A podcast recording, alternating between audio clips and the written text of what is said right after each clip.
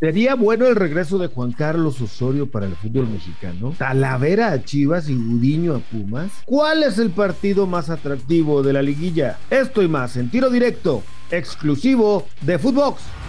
Esto es Tiro Directo, un podcast exclusivo de Footbox. Amigos de Tiro Directo, qué placer saludarlos a través de Footbox junto a Alejandro Blanco. Juan Carlos Osorio suena como candidato para dirigir al equipo de los Bravos de Ciudad Juárez. Y la pregunta es, ¿es un héroe para México o es una amenaza para el fútbol mexicano? Lo cual a mí me parece muy radical de entrada, pero bueno, Alejandro, quiero escuchar tu opinión. Yo creo que le quedaría chico un equipo como Bravos. Yo creo que merece algo como Chivas, como América, como Cruz Azul, como Pumas. ¿Cómo estás? ¿Qué pasó, Gus? Un gusto saludarte, un gusto acompañarte en este tiro directo. Eh, bueno, no me extraña, no me extraña tu postura. Siempre has defendido al señor Osorio. Tú eras uno de sus eh, defensores eh, que lo gritaba a los cuatro vientos, era su abogado de oficio. no, no, no me extraña tu postura, decir que, que encajarían equipos como Chivas o América. Yo, yo pienso que le haría le haría mucho daño el regreso de, Osorio al fútbol mexicano. ¿Cómo? Eh, sí, sí, sí, sí, no, no, totalmente. O sea, el, fútbol mexicano no necesita técnicos como Osorio. Digo, a la gente se le olvida, eh, yo sé que es de corta memoria, a lo mejor tú también entras en ese grupo.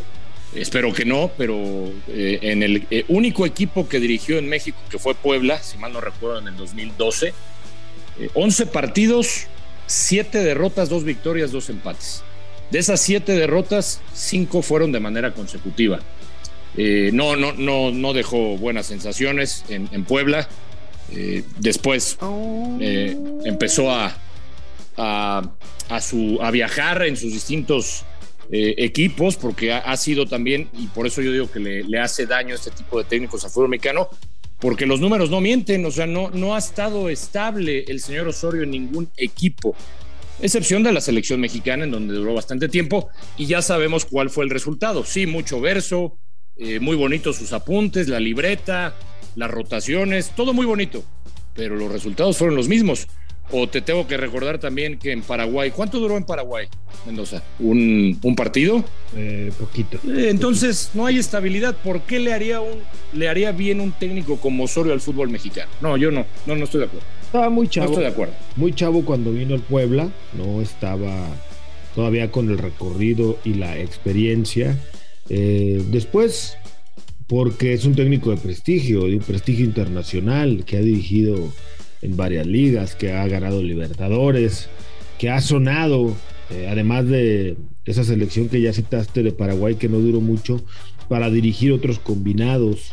Eh, es un técnico revolucionario, con un estilo muy diferente a lo que están acostumbrados muchos. Hoy vemos a cualquier cantidad de clubes hacer rotaciones de cara a, varios torneos, Pumas, el Madrid, el City, hacen diferentes rotaciones y no decimos nada, nos acostumbramos gracias a que Juan Carlos Osorio implementó las rotaciones en el fútbol mexicano. Así es sencillo, por eso, porque es un tipo revolucionario, porque es un tipo que va de frente, porque es un tipo que habla poco, pero cuando habla, habla siempre de fútbol, habla conceptos futboleros, un tipo que le puede venir muy bien al fútbol mexicano. Si llega a Bravos, pues ojalá y le vaya bien. Yo no sé si, si sea el equipo, no pudo el Tuca Ferretti, que conoce más el fútbol mexicano, pero si Osorio puede hacer algo importante con el equipo de los Bravos, pues confirmará que es un gran entrenador, aunque insisto, yo creo que debería de aspirar a un equipo de mayor talla, de mayor, de mayor envergadura y que pelee otras cosas y no pelear por no pagar. Bueno, está bien. Pero, pero bueno, ¿te parece si cambiamos de tema? Ahora te pregunto por tu amigo Talavera que no quiere renovar, que le ofrecieron un año, mm. que él quería dos, que obviamente tiene otras opciones, por eso es que se ha mm. puesto sus moños hasta ahora el Gran Talavera, se nos olvida, se les olvida a los jugadores el amor al fútbol, el amor a las camisetas, y a los que le dan la oportunidad cuando no tenían chamba. No, no, no, ahora el mejor postor y vámonos. Si no me llegan a lo que yo quiero, pues me voy. ¿Cómo ves? Pues a mí, a mí me decepcionaría mucho que se fuera, fuera Talavera porque Eh, como tú bien lo dices, creo que al futbolista a veces se le olvida, eh, pues, eh, los equipos donde brillan, donde los cobijan muchas veces. Recordemos que Talavera llega de, Toluca, en donde, bueno, sí duró bastante tiempo ahí en, los Diablos, pero ya su última etapa ya no era la misma, ya se decía que tenía algunos conflictos ahí en el cuadro de los Diablos, su nivel ya no era el mismo. Yo creo que llega Pumas y, y Talavera se reinventa porque es un, guardameta de selección mexicana, pero con Pumas se reinventa, el liderazgo que le dio Universidad, eh, le dio, creo yo, una solidez importante al, a la defensiva, ¿no? Tener a Talavera allá atrás, pues te puede respaldar, un, arquero que, que, anticipa muy bien las jugadas, que juega prácticamente como líbero, eh, pues la seguridad que le dio a un tipo, por ejemplo, como, como el Palermo Ortiz, ¿no? Y no se diga Freire, o sea, tienes un tipo atrás como Talavera y creo que te contagia, el líder. A mí me extraña que Talavera eh, pues no haya aceptado esta oferta de, Pumas. Yo eh, me pongo del lado de la directiva y, bueno, uno, uno, ve la edad también de Talavera porque ya es un portero, ya es un portero grande, aunque sabemos que los arqueros son más longevos en este deporte, pero yo creo que el, ofrecimiento me parece era bueno, un año de contrato, eh, er, es muy querido en la universidad por lo que ha hecho. Yo, yo no soy Talavera, dicen por ahí que también apareció Chivas, Recordar que Talavera se inició en Chivas y se habla de Gudiño para que llegue a Pumas. En fin, a mí realmente me decepcionaría eh, que Talavera pues, no siga en universidad. Eh, yo entiendo que el jugador está en una etapa final de su carrera y dice, bueno, pues si hoy me dan trabajo en un lado por dos años y en otro me dan por uno, pues entiendo que piense en más ir por el contrato de los dos años. No lo comparto para nada. A mí eh, número uno, me parece que es un tipo que ha ganado mucho. No hablo solamente económica, sino deportivamente. Que cayó como anillo al dedo en el equipo de Pumas porque cobija con su experiencia a un vestidor que uno pudiera pensar es novato, a veces inexperto en algunos de los casos de los jugadores y bueno, que se vaya simplemente por el dinero no me parece lo más acorde. A mí no me gusta Gudiño, no creo que sea la solución para Pumas. Yo preferiría que jugaran con Julio González, por ejemplo. Obviamente no soy ni el técnico ni el director deportivo, pero es una apreciación simple y sencillamente. Y pues lo de Talavera, pues que se vaya bien, que le vaya bien, que se vaya. Le volvemos a comprobar que el amor a las camisetas, que el amor a una institución, pues simplemente es de dientes para afuera, aunque como ya aclarabas, su verdadero amor pues es Guadalajara, ¿no? Donde se formó. Sí, sí, sí, ahí nació, ahí nació. Y pues como tú dices, también es respetable. Si él piensa que en esta etapa de su carrera un equipo le garantiza los dos años que él quiere, bueno, pues adelante, eso, en esas decisiones uno no se puede meter. Pero bueno, eh, parece que la historia de Talavera continuará en el fútbol mexicano en Chivas, o también se habla de los Bravos, incluso que quieren llevarse al guardameta porque Hugo eh, González ya no va a seguir a la institución de Juárez, así que también sería una opción para el equipo mexicano. ¿Qué partido de los que vienen a continuación en la liguilla del fútbol mexicano es más atractivo? Hay varios buenos partidos. Obviamente está el Atlas Chivas, Chivas Atlas, está el América contra Puebla, el Cruz Azul contra el equipo de Tigres, o el de Pachuca contra San Luis. ¿Con cuál te quedas, White? Y la verdad, eh, así que digas, qué bárbaro, qué atractivos. Ah, ya pero, pero, pero, me quedo, de estos que dices, pues, me quedo con. Primero voy a poner al Tigres Cruz Azul. Es el que más se me antoja. A mí me parece que es el más atractivo. Y después pondría al clásico tapatío. Porque la verdad, Gus, los otros, eh, o sea, no, no, no por faltarles al respeto, mucho menos.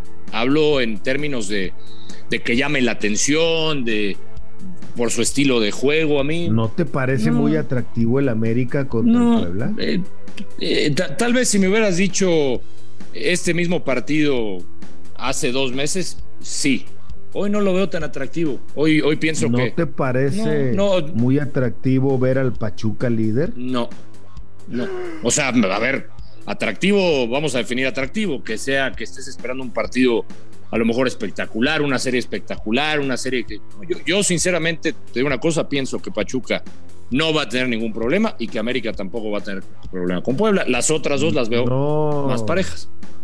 no andarás muy dolido porque tus Pumas ya no están. No, no, no, no, no, Medio como el paladar sin sabor y así como que, eh, ya, creo que ya no están Pumas. Eh". No, es que me, es que me estás diciendo, si me, ¿cuál es? tú dijiste cuál es el más atractivo. Yo ya te dije, o sea, no, y, por eso recalqué, no quiero faltar el respeto a estos encuentros. A lo mejor, eh, tiene razón, a lo mejor el de América Puebla, por algunos ingredientes ahí, ¿no? Lo del Arcamón, que se decía que iba a ser el técnico del América. Aquella, aquella primera jornada, ¿te acuerdas cuando empataron y que Solari se fue expulsado y que de ahí empezó todo el derrumbe de Solari? Bueno, eh, por ahí ciertos ingredientes me parecería ahí también este, interesante ese partido. Pero yo pongo de estos, para mí el más atractivo. Si es que se da el mismo tipo de encuentro que vimos en el volcán, el 2 a 2, el Tigres Cruz Azul se me antoja. Fíjate que yo me voy a quedar con el América, perdón, eh, Chivas Atlas, Atlas Chivas, porque son, es un clásico tapatío, son dos equipos que se van a dar con todo, dos equipos que cuando se juega este partido no importa la realidad ni cómo llega ninguno de los dos, suelen ser buenos partidos, aunque eh, con Diego Coca, pues el Atlas va ganando 1-0 y tiene dos jugadores más y se echa atrás, ¿no? Ya nos lo mostró alguna vez en la temporada regular.